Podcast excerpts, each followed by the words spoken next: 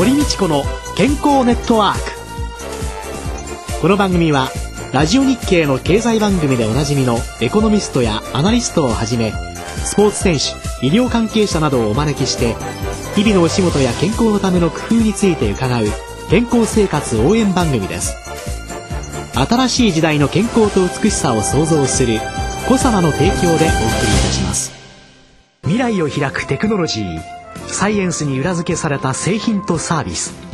コサナは独自のビジョンによって新しい時代の健康と美しさを創造し皆様のより豊かな生活に寄与したいと願っています。正直に科学する。私たちはコサナです。こんにちは。堀道子です。宇野和夫です。今週からまた宇野さんとのコンビで健康美容を中心にゲストの方にお話を伺っていきますよろしくお願いします。よろしくお願いします、えー、今週から4回にわたりまして伊藤洋一さんをゲストにお迎えしてお送りしてまいりたいと思います。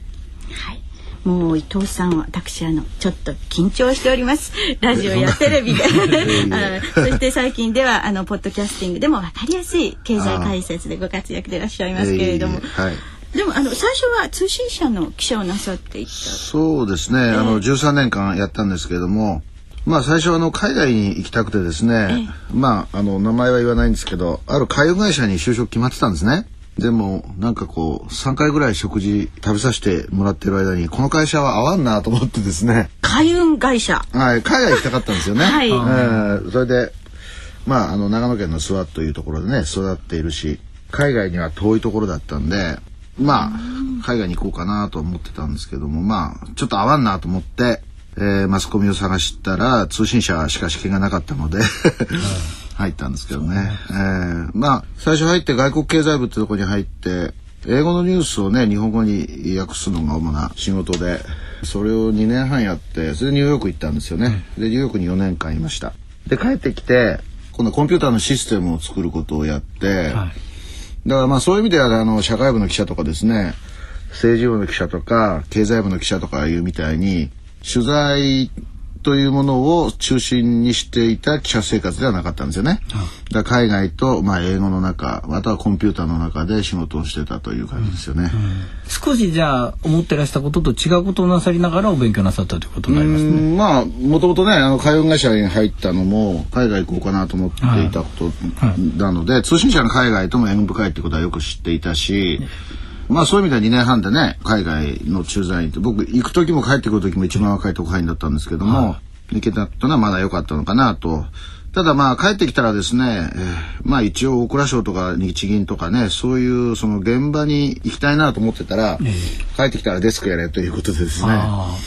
それでコンピューターのシステムやってうん。まあちょっと物足りないなという感じはありましたよね。ニューヨークの4年間ってどんな？ニューヨークの4年間楽しかったですよ。はいマンハッタンにね特に後半は住んで、はい、経済が担当だったんで、えー、昼間じゃないですか主にね。まあもちろん国連もたまにやりましたし海外にも行きましたけれども、うん、主に昼間の仕事で、えー、まあ、ニューヨークの株が引けてですね、うん、市況とかそういうものを一応東京へ流すとですね、うん、あとは用がなくなったんで、まあ、奥さんと2人で行ってたんで。ブロードウェアが8時ぐらいから始まるんで一回家帰って食事して、それから映画見たり、ミュージカル見たり。本当によくやりましたね。うん。そのニューヨークでのそういう生活と、はい、帰ってきてからの日本の生活かなりギャップがあります、まあ、まあねやっぱりニューヨークにいたって東京といつも連絡し合ってやってるので、うん、東京の連中はこんなもんだろうなみたいなね、うん、そういうのがあったんですけどまあだからニューヨークはね特にあの貿易摩擦が激しい頃だったし円もね急激に動いた時期だったんで、まあ現場にいるっていう感覚しましたよね。取材にも行きましたしね、まあ、別にニューヨークにいるだけじゃなくてデトロイトにも行ったし、まあだから帰ってきたら今度は受け手になるわけで、特派員の文章を読んでもね、こいつ下手だなとかね。いや、これは冗談ですけど。厳しいです ね煙たがるデスクが。まあ、そんな感じ、えー、でね、やっぱりちょっと閣下総用の感は東京帰ってきてからね、ありましたよね。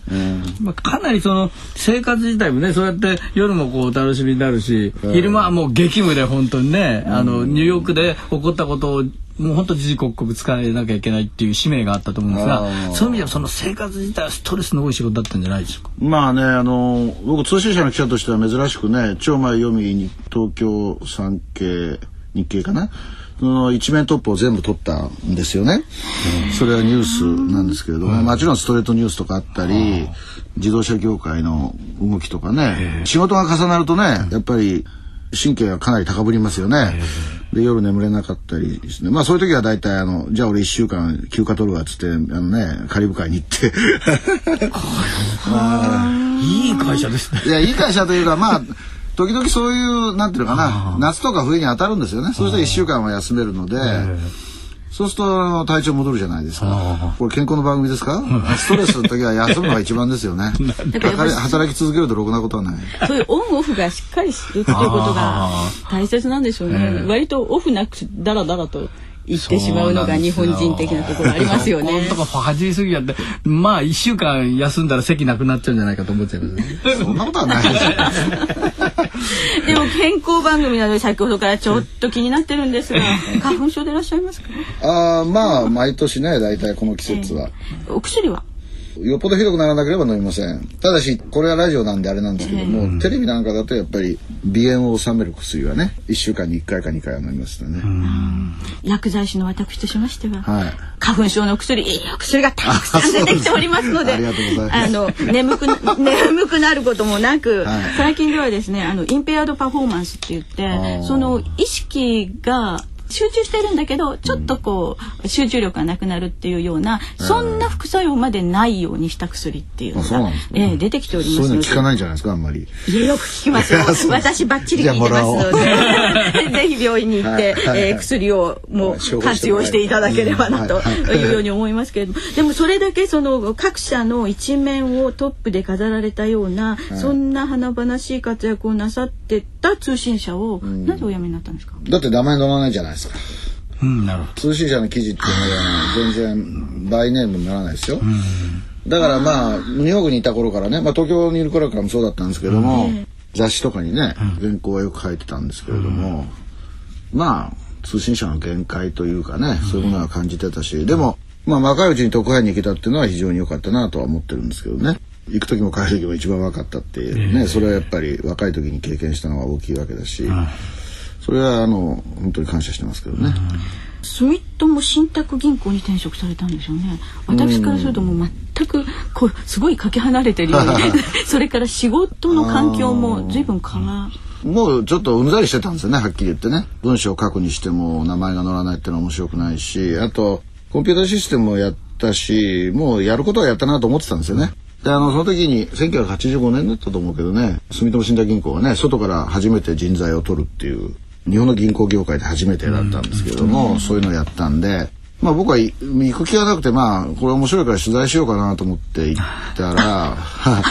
そのまま あそこにねあの桜井さんっていう当時のね社長で面白い人がいて今でもお付き合いありますけれども、えー、なんか知らないうちにねじゃあちょっと入ってみるかみたいな話になって、まあでもまあ僕もね3年くらいならいいかなと思って入ったんですけどね。結構いい会社でしたよ。あ、過去形で言うのもなんだけど。そ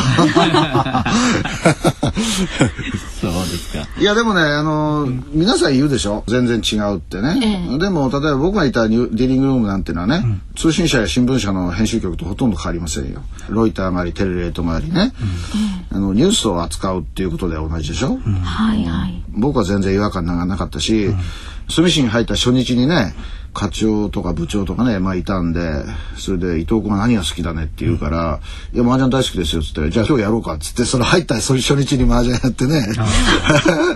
うん、だからそういう意味ではあんまりね、えらく違うとこに来たっていう感じがなかったし、うん、まあ後で聞いたら住信っていうのは日本の銀行の中でも結構ね、開けてて、開けてるってのはどういう意味なんだっていうかって言われそうだったけど、まあ面白い会社ですよ。うん、うん住友銀行が大嫌いな人がね入ってきてるっていう説もあるぐらいで要するに銀行らしくない銀行です。住友信託っていうのはね。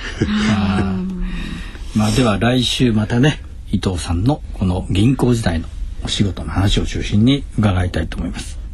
今週のゲストは伊藤洋一さんでした。来週もよろしくお願いします。よろしくお願いします